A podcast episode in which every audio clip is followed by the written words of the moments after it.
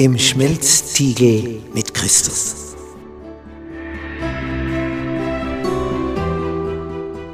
Bist du schon einmal in einem Stahlwerk gewesen, wo Stein so erhitzt wird, dass er zu schmelzen beginnt?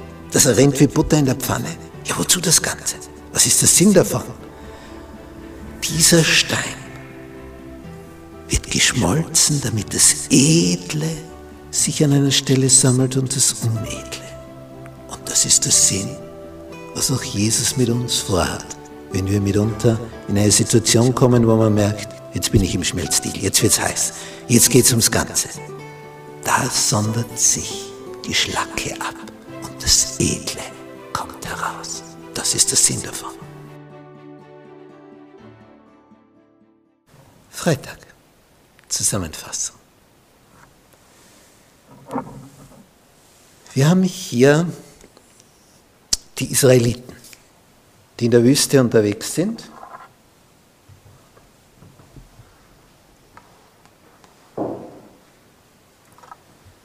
Sie sind aus Ägypten ausgezogen durchs Rote Meer und jetzt sind sie in der Wüste, sind und haben kein Wasser. In dem Moment, wo du die Not spürst und gleichzeitig keinerlei Plan hast, wie, wie du das verändern könntest und deine Hilflosigkeit und deine Ohnmacht spürst, das ist eigentlich gut. Wir, wir drehen da fast durch.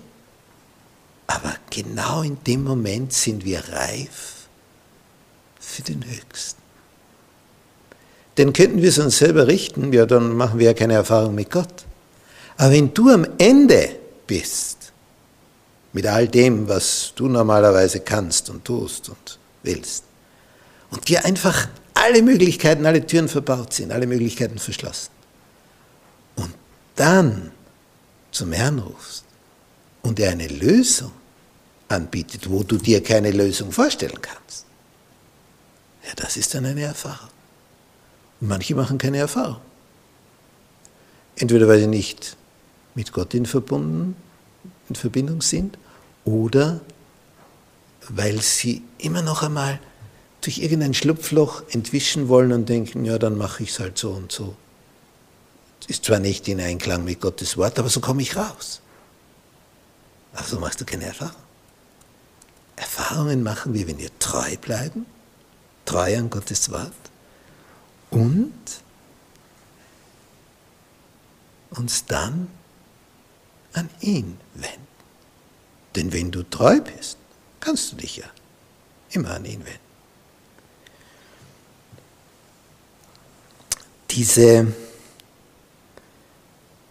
Sache da in der Wüste, wo es also plötzlich kein Wasser gab für sie mehr, das steht im Buch von Ellen White, dass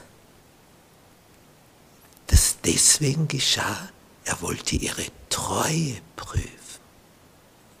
Ihre Treue. Weil durch diese Art und Weise jetzt rauskommt, ist ihr Vertrauen in Gottes Treue da. Ist das noch vorhanden? Oder sind Sie schon völlig raus aus dieser Vertrauensschiene? Und äh, wenn es jetzt kein Wasser gibt und Sie wissen, der Herr hat gesagt, ich will dich nicht verlassen, ich will dich niemals aufgeben, ja, dann wird er dafür sorgen. Wir haben kein Wasser, wir wissen auch nicht woher, wir haben keine Ahnung, wie wir das bewerkstelligen sollen und wir brauchen es, sonst sterben wir, aber er weiß das auch, er wird dafür sorgen ich warte.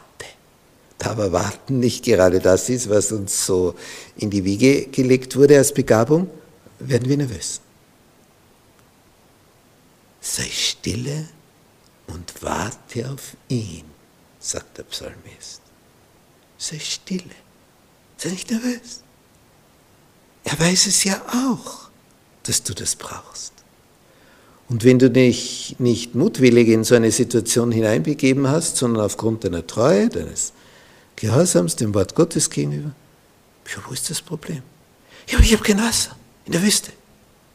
Ja, die Wolke zog vor euch her, ihr seid nachgegangen, also wird er auch für das sorgen. Und so war es dann auch. Als die Israeliten in das Land Kanaan kamen, hörte das Manna auf. Brauchten sie nicht mehr. Jetzt gab sie dort Nahrung. Aber in der Wüste, wo sie nichts hatten, da fiel das Manna vom Himmel. Gott schaut also immer auf sein Volk, aber er testet sie auch, er prüft sie, wie groß ihr Vertrauen ist. Und das ist auch bei uns so.